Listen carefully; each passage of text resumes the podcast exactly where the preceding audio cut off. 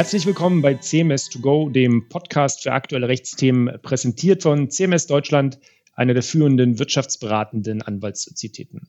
Wir diskutieren hier mit Expertinnen und Experten zu Themen, die die Rechtswelt tagtäglich bewegen. Und in unserem Update Commercial geht es um aktuelle Themen rund ums Vertriebsrecht, Handels- und Zivilrecht und natürlich auch Produkthaftungs- und produktsicherheitsrechtliche Themen.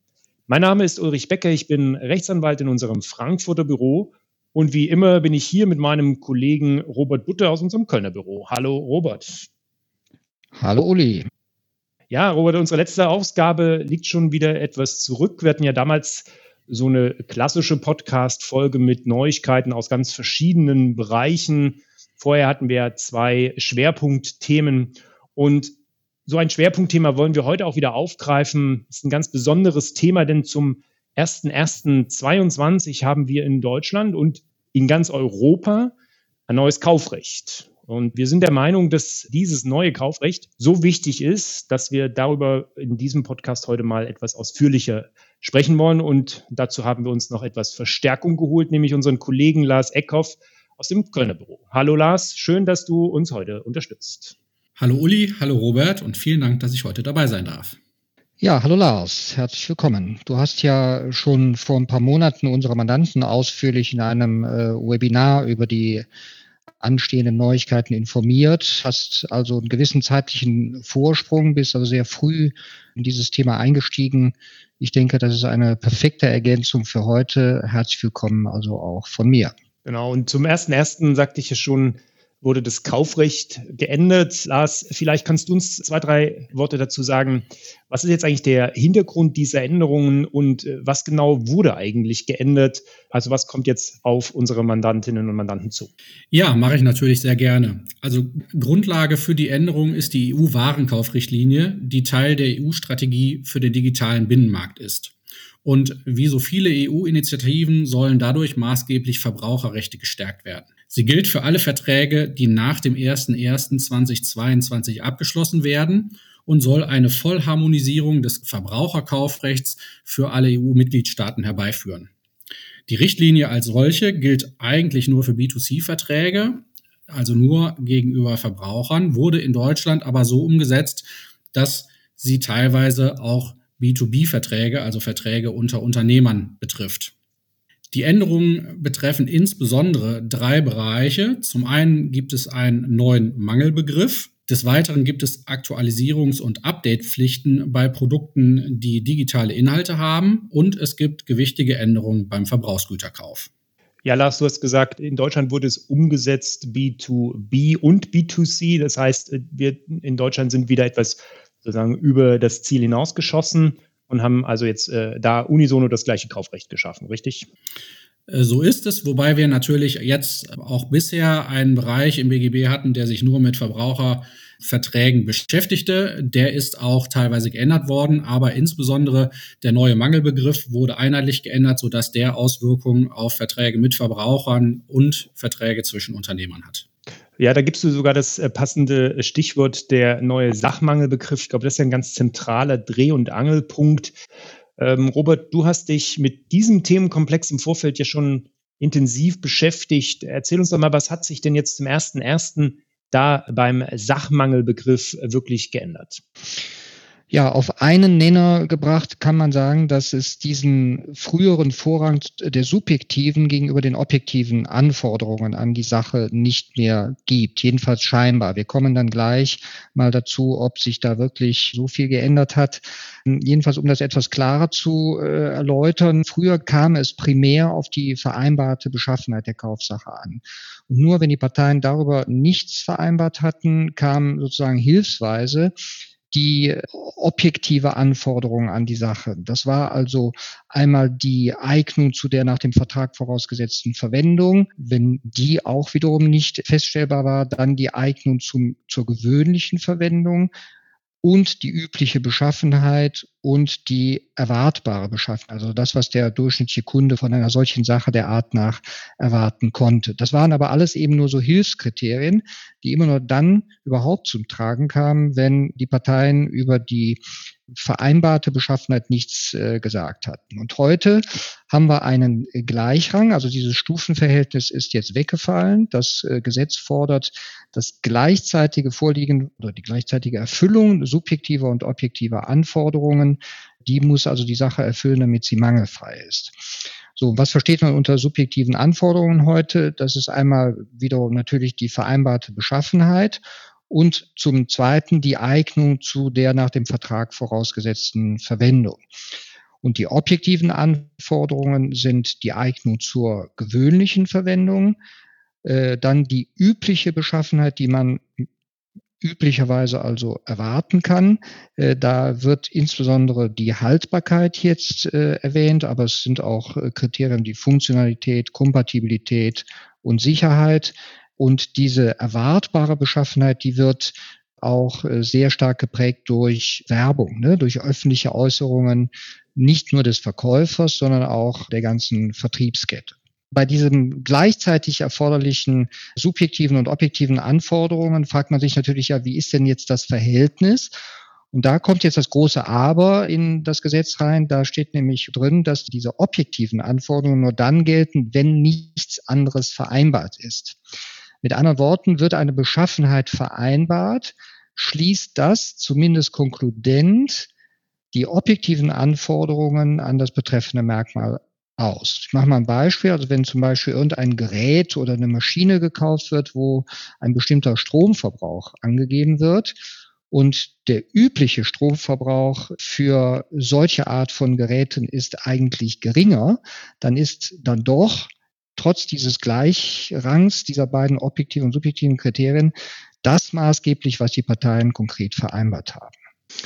Spannendes Thema. Du hast eben zwei Begriffe genannt. Einmal die übliche Beschaffenheit und die Haltbarkeit, auf die es ankommt. Haltbarkeit ist ja immer über einen längeren Zeitraum eine relevante Dimension. Heißt das jetzt eigentlich, dass eine Haltbarkeitsgarantie sozusagen durch die Hintertür kommt, was wir ja eigentlich bislang nicht kennen? Das wird teilweise in der Tat vertreten. Soweit man jetzt schon von herrschender Meinung sprechen kann, wird das allerdings eher verneint. Also nochmal zur Klarstellung, die Haltbarkeit spielt bei der üblichen Beschaffenheit eine Rolle. Natürlich kann man die Haltbarkeit auch subjektiv im Vertrag vereinbaren. Das wird aber meistens nicht gemacht oder da jedenfalls wird man sich nicht so häufig dann darüber streiten. Es ist also Teil der objektiven Anforderungen und äh, wenn im Rahmen der vereinbarten Beschaffenheit darüber nichts gesagt wird, dann muss äh, die Sache eben die übliche Haltbarkeit haben. Ne? Und die wird dann äh, in der Richtlinie auch definiert. Darunter versteht man die Fähigkeit der Sache, ihre erforderlichen Funktionen und ihre Leistung bei normaler Verwendung zu behalten. Und da knüpfen sich natürlich jetzt schon oder kann man sich schon vorstellen, dass sich da interessante Streitfragen auftun. Denn zum ersten weiß man jetzt noch nicht, wann und aus welchem Blickwinkel muss ich dieses Merkmal eigentlich prüfen. Muss ich bei Gefahrübergang prüfen, ob die Sache so beschaffen ist, dass sie die übliche Haltbarkeit übersteht sozusagen oder muss ich vom Ende der Lebenszeit, also wenn die Sache kaputt geht, zurückblicken und dann sagen, ja, wenn sie jetzt kaputt gegangen ist, dann hatte sie offenbar nicht die erforderliche Qualität bei Gefahrübergang. Also worüber sich die Experten einig sind, ist, dass man schon auf den Zeitpunkt des Gefahrübergangs, also der Übergabe der Sache in der Regel, abstellen muss. Und da wird sich dann die Frage stellen, das wird aber von der Rechtsprechung dann geklärt werden müssen, ob man da eine Prognose über die Haltbarkeit machen muss. Das wird also eine der interessanten Fragen sein. Spannend finde ich persönlich dann auch, äh, wenn die übliche Haltbarkeit länger als die Verjährungsfrist von zwei Jahren ist. Ne? Also das ist ja eigentlich bei den meisten Produkten so, dass man erwarten kann, dass sie länger als zwei Jahre halten. Was ist denn, wenn wir mal die durchschnittliche oder erwartbare Lebensdauer drei Jahre ist und nach zweieinhalb Jahren geht sie dann kaputt? Dann habe ich ja vielleicht schon einen Hinweis darauf, dass die äh, bei Gefahrübergang einen Mangel hatte, aber die Ansprüche sind verjährt. Was tue ich dann? Diese Fragen sind natürlich jetzt erstmal vom Gesetzgeber nicht beantwortet. Hm. Du hast jetzt die ganze Zeit von dem Sachmangelbegriff äh, ganz allgemein gesprochen. Das ist also sozusagen B2B und B2C. Jetzt haben wir aber mehrmals auch schon den sogenannten Verbrauchsgüterkauf angesprochen. Also wenn tatsächlich äh, eine, also der Käufer ein Verbraucher ist. Was ändert sich denn da beim Sachmangelbegriff? Eigentlich gar nichts. Der Sachmangelbegriff ist derselbe, haben wir eben ja festgestellt. Aber es gibt eine ganz wesentliche Abweichung des Verbrauchsgüterkaufs vom B2B-Bereich. Wie wir eben gesehen haben, kann man durch eine Vereinbarung der subjektiven Anforderungen an die Sache im Prinzip den ganzen objektiven Teil ausschließen, jedenfalls was diese Merkmale angeht. Und das geht eben im Verbrauchsgüterkauf nur dann, wenn zwei formale Voraussetzungen erfüllt sind. Erstens muss also der Käufer auf diese Abweichung, wie das Gesetz formuliert ist, eigens hingewiesen werden. Das Wörtchen eigens äh, war mir bisher neu im BGB. Ich glaube, das kommt jetzt zum ersten Mal. Und diese Abweichung muss äh, mit dem Verbraucher ausdrücklich und gesondert vereinbart werden. Lars, vielleicht kannst du nochmal erklären, was aus deiner Sicht eigentlich oder welche Folgen das haben wird.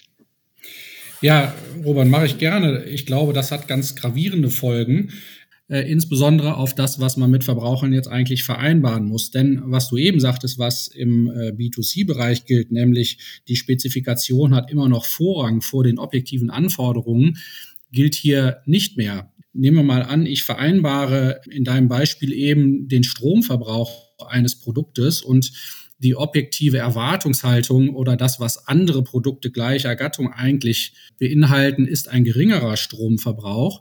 Äh, dann ist erstmal diese subjektive Spezifikation nicht vorrangig vor diesen Erwartungen. Das heißt, wenn ich nicht dafür sorge, dass ich diese formalen Voraussetzungen, die du eben genannt hast, einhalte, habe ich dem Verbraucher eine mangelhafte Sache verkauft. Das heißt, ich muss also nicht nur die Spezifikation mit dem Verbraucher vereinbaren, also die subjektiven Anforderungen festlegen, sondern ich muss ihn gleichzeitig auch noch darauf hinweisen, und zwar vor Vertragsabschluss, dass diese subjektiven Anforderungen von dem, was man eigentlich an Erwartungshaltung bei einem solchen Produkt hat, abweicht und ich muss das ausdrückliche Einverständnis des Verbrauchers hiermit einholen.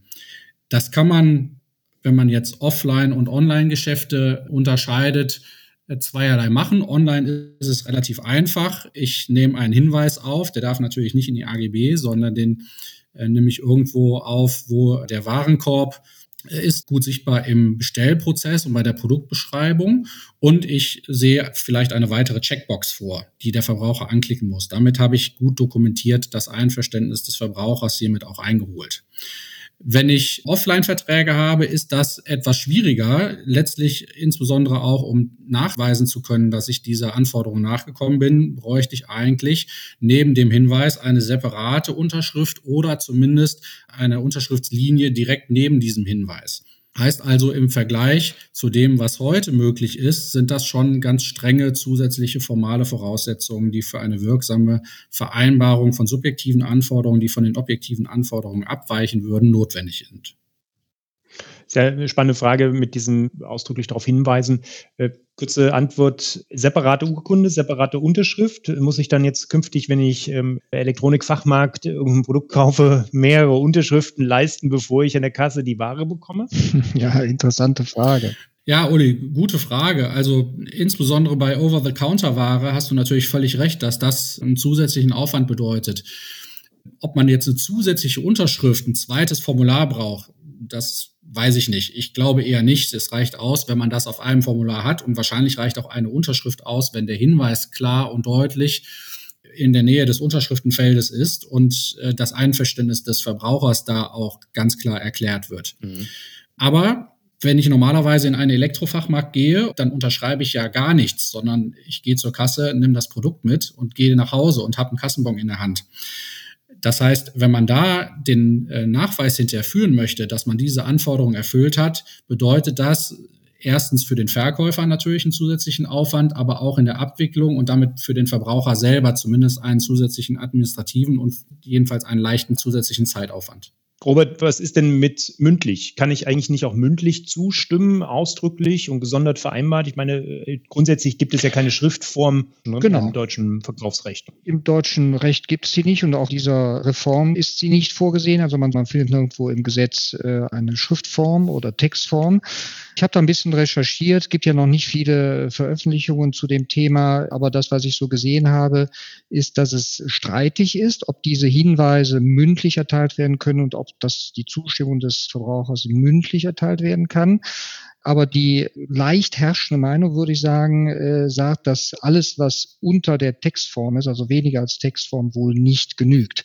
So, wenn das sich als herrschende Meinung dann auch in der Rechtsprechung etablieren wird, dann sehe ich schon erhebliche Probleme in der Praxis. Denn man darf ja nicht verkennen, der Großteil unserer Kaufverträge oder Kaufabschlüsse des täglichen Lebens erfolgt ja offline und äh, mündlich und nicht schriftlich. Also es ist alles so ein bisschen eher so die, die Online-Welt, die hier so durchschimmert. Aber wie der Lars eben sagte, wenn man irgendeinen Gegenstand kauft, man stelle sich nur vor, zum Beispiel eine Sache, die vielleicht sehr günstig ist, weil sie aus China kommt. Trotzdem wird aber der Konsument erwarten können, dass sie unseren westlichen Qualitätsstandards entspricht.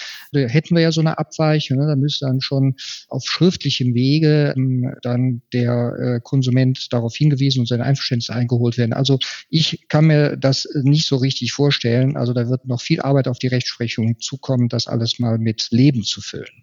Ja, also wahrscheinlich führt es dann dazu, dass wir entweder unfassbar viele Unterschriften leisten müssen bei einfachen Alltagsgegenständen oder aber, und das wäre ja wahrscheinlich dann die Intention des europäischen Gesetzgebers, dass wir nur noch übliche Beschaffenheiten haben und keine nach unten abweichenden Beschaffenheiten mehr. Oder alles nur noch online kaufen und gar nicht mehr in den Laden gehen. Ja, das wäre dann die dritte Konsequenz. Genau.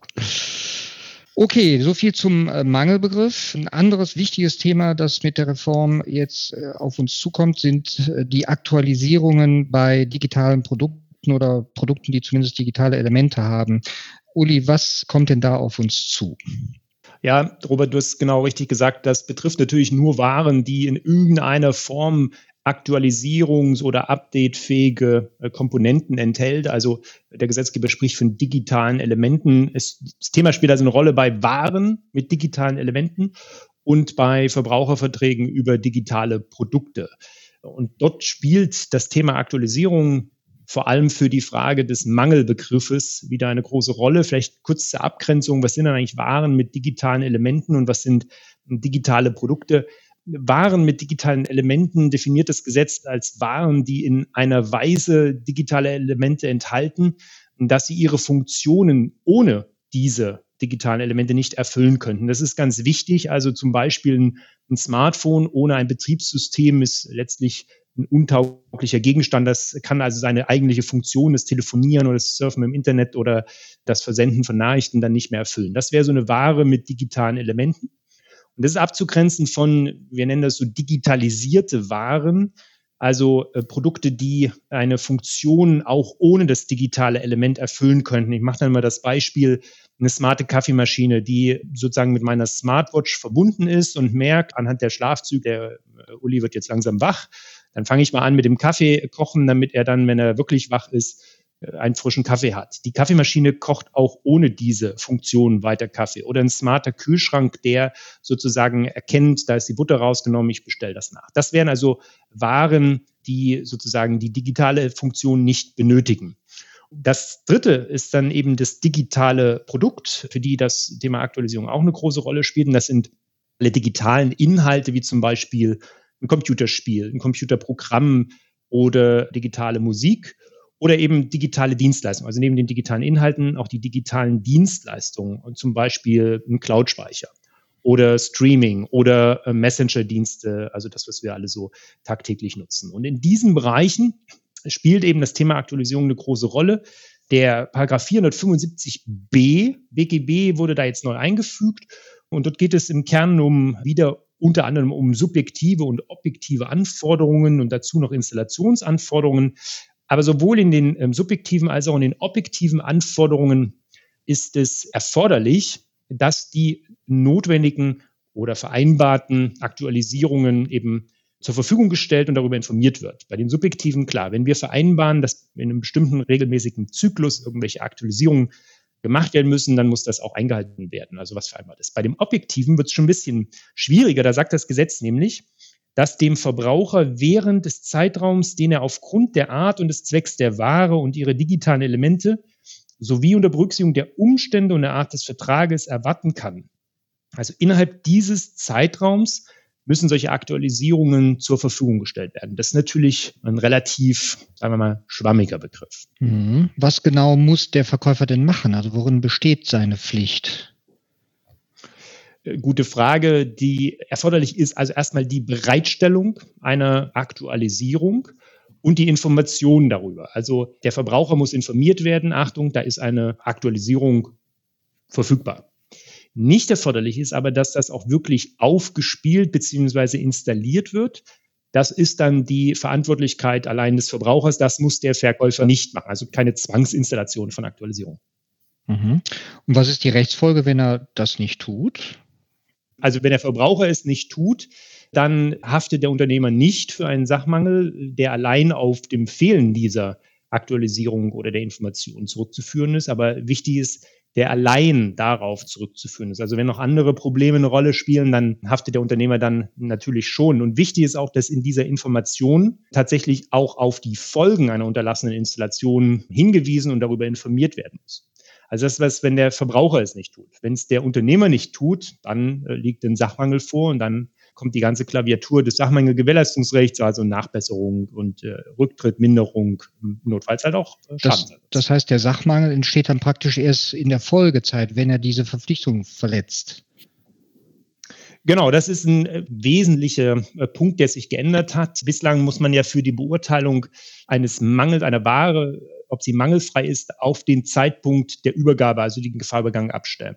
Und das ist jetzt nun mal noch etwas äh, erweitert. Also es kommt nicht mehr nur auf den Gefahrübergangszeitpunkt an, sondern auch auf den eben genannten Zeitraum, also entweder den subjektiv vereinbarten oder eben den, von dem ein Verbraucher ausgehen kann. Und während dieses Zeitraums muss in der Tat die Aktualisierung bereitgestellt werden. Und wenn das nicht ist, dann kann also auch noch ein Produkt, was zum Zeitpunkt der Übergabe mangelfrei war, später mangelhaft werden, einfach allein dadurch, dass die Aktualisierung nicht bereitgestellt wird. Mhm. Und du hast jetzt gerade von diesem Zeitraum gesprochen. Kannst du das noch mal ein bisschen genauer definieren? Was, was ist denn der Zeitraum, währenddessen diese Aktualisierungen bereitgestellt werden müssen?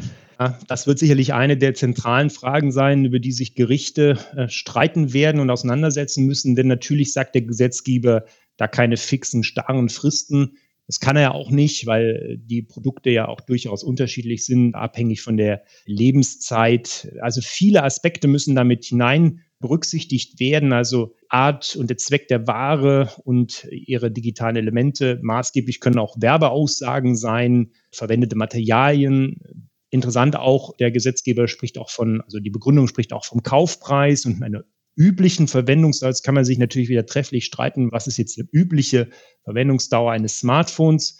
Was ist eine übliche Verwendungsdauer, wenn man das zum Beispiel mit einer darin verbauten Batterie ansieht? Also du siehst, da ist ganz viel äh, mhm. Dynamik drinne.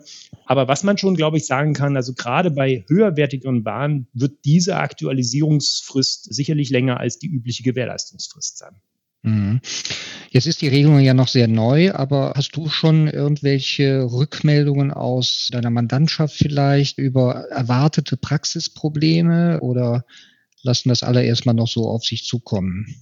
Nee, da ist in der Tat schon eine gewisse Unruhe bei den Mandanten da, also vor allem bei denen, die nicht selbst Hersteller sind.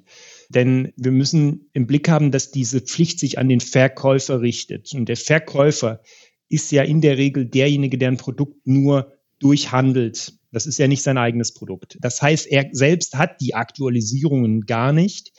Und das größte Praxisproblem ist bei den, was Lars schon angesprochen hat, Over-the-Counter-Geschäften. Also wo ich in ein Ladengeschäft gehe und ein Produkt einfach mitnehme, da kenne ich als Verkäufer meine Kunden in der Regel auch gar nicht. Da wird vielleicht Cash bezahlt, die Ware mitgenommen und fertig. Also Ware mitgenommen, nachdem man noch 24 Unterschriften geleistet hat, wie wir ja gerade gelernt haben. Aber dann ist die Ware weg. Ich kenne den Kunden aber nicht. Wie soll ich den jetzt erreichen? Wie soll ich dem jetzt eine Aktualisierung mitteilen und ihn darüber informieren, dass wenn er es nicht installiert, dann größere Konsequenzen drohen. Das wird schwierig werden. Ich glaube, die Frage relativiert sich bei allen Produkten, wo es eine Art Registrierung des Produktes im Netz gibt, wo ich mich also sozusagen mit einem Kundenkonto einloggen muss, wo ich eine Steuerung über eine Smartphone-App habe, wo Aktualisierung sozusagen über diese App und die nächste Verbindung des Produktes mit dem Smartphone oder der App erfolgen. Ich glaube, da relativiert sich das alles. Aber es gibt natürlich auch ähm, wo Aktualisierungen erforderlich sein können, um zum Beispiel eine Sicherheit herzustellen und die nicht unbedingt im Netz hängen. Also wie komme ich daran? Das ist die Praxisfrage, glaube ich, die aktuell am meisten äh, die äh, Mandanten, die verkaufen, umtreibt. Mhm. Okay, vielleicht dann noch ein kurzer Blick auf die sonstigen Änderungen beim Verbrauchsgüterkauf. Genau, da, äh, ich glaube, da Lars, hast du dich auch noch mal intensiver mit beschäftigt. Beim Verbrauchsgüterkauf hatten wir schon gesagt, das ist immer dann der Fall, wenn am Ende ein Verbraucher steht. Was gibt es da jetzt noch für wesentliche Änderungen? Also vieles von dem, was wir jetzt schon angesprochen haben, tangiert ja immer auch den Verbraucher. Aber was ist jetzt hier noch besonders Neues?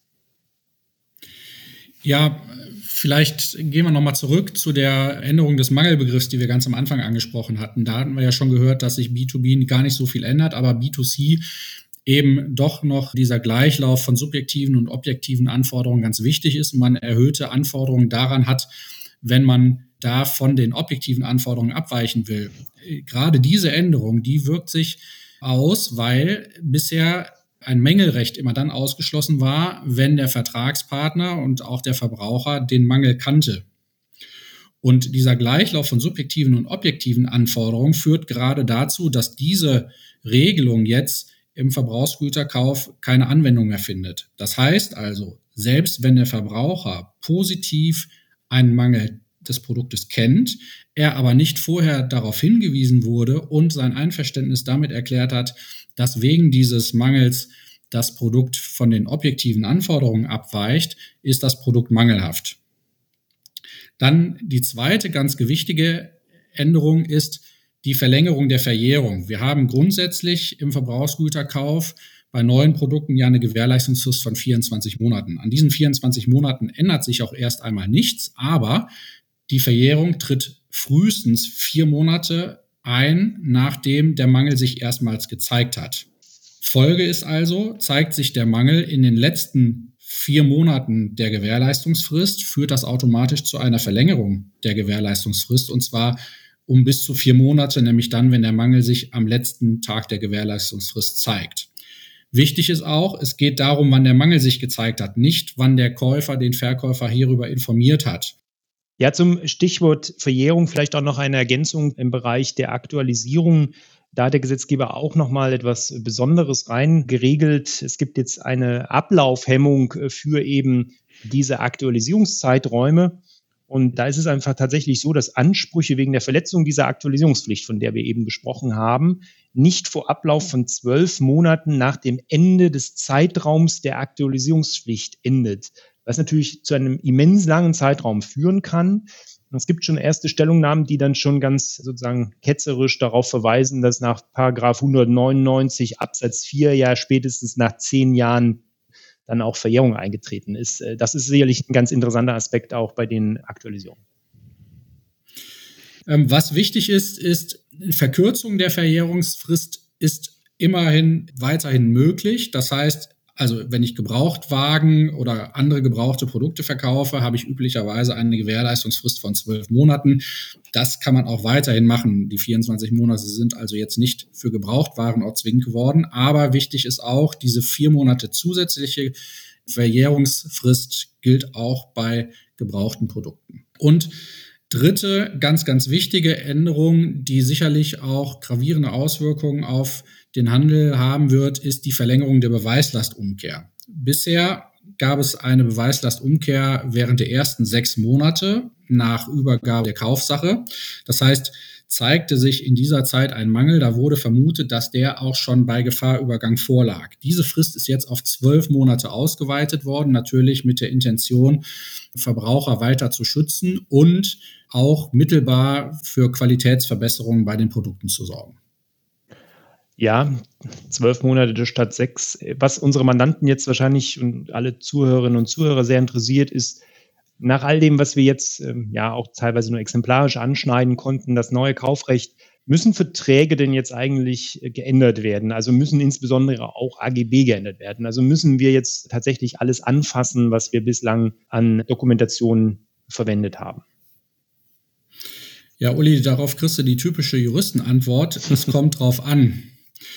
Was sich natürlich empfiehlt, ist, sich seine Verträge, insbesondere die Standardverträge und dazu zählen natürlich dann auch die AGB, die man hat, mal genauer anzusehen. Denn es haben sich einige technische äh, Feinheiten verändert. Es gibt zum Beispiel Vorschriften, die jetzt anders nummeriert sind. Und wenn man in seinen AGB oder in seinen Standardverträgen Verweise auf diese Vorschriften drin hat, sollte das natürlich aktualisiert werden.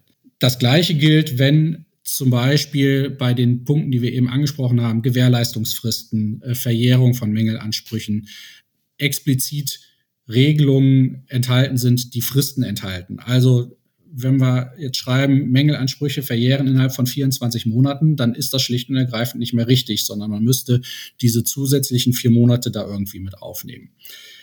Wenn es solche Punkte aber nicht gibt, besteht aus unserer Sicht erstmal kein Anlass, da eine Komplettüberarbeitung vorzunehmen.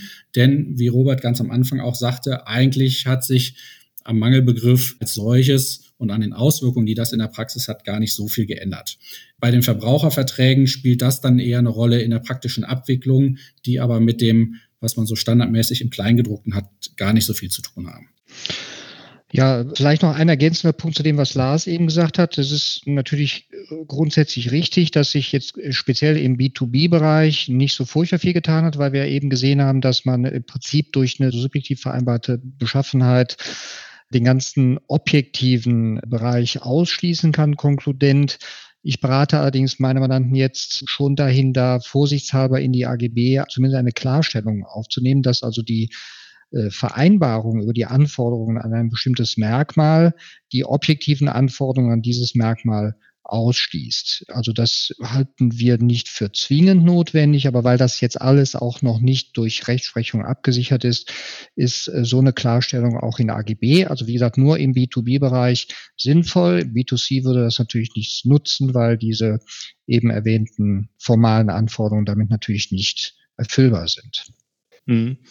Vielleicht noch eine Ergänzung zu den Verträgen mit den Lieferanten. Ich glaube, die werden immer wichtiger, denn wir haben ja jetzt äh, festgestellt, dass diese Verpflichtungen, die sich aus der Änderung des Sachmangelbegriffs ergeben oder auch die Aktualisierungspflichten vom Verkäufer ja selbst nur dann verwirklicht werden können, wenn sie das ihrerseits von ihrem Verkäufer auch wirklich so bekommen. Das heißt, der Blick in die Lieferantenverträge wird jetzt wichtig, um zu schauen, habe ich eigentlich sozusagen back-to-back -back alles sichergestellt, damit ich das auch wirklich von meinem Verkäufer bekomme und selbst als Verkäufer aktiv werden kann.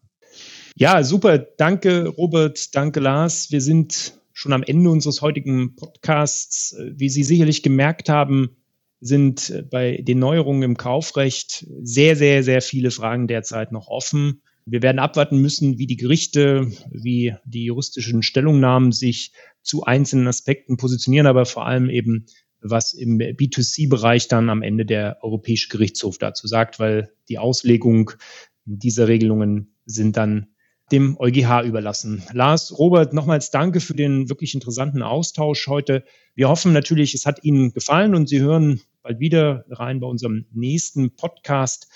Wenn Sie zwischenzeitlich Fragen, Anmerkungen, Anregungen haben, wenden Sie sich gerne an uns. Robert, Lars und ich stehen Ihnen natürlich jederzeit gerne zur Verfügung. Unsere Kontaktdaten finden Sie wie immer in den Show Notes und ebenso weitere Informationen rund um unseren Podcast und natürlich auch über unseren Newsletter mit dem Update Commercial, den Sie abonnieren können und dann auch immer noch schriftlich zum Lesen etwas von uns bekommen. Dann bleibt mir an dieser Stelle nur zu sagen, vielen Dank, bis zum nächsten Mal. Alles Gute, ihr Ulrich Becker. Robert Budde. Und Lars Eckhoff.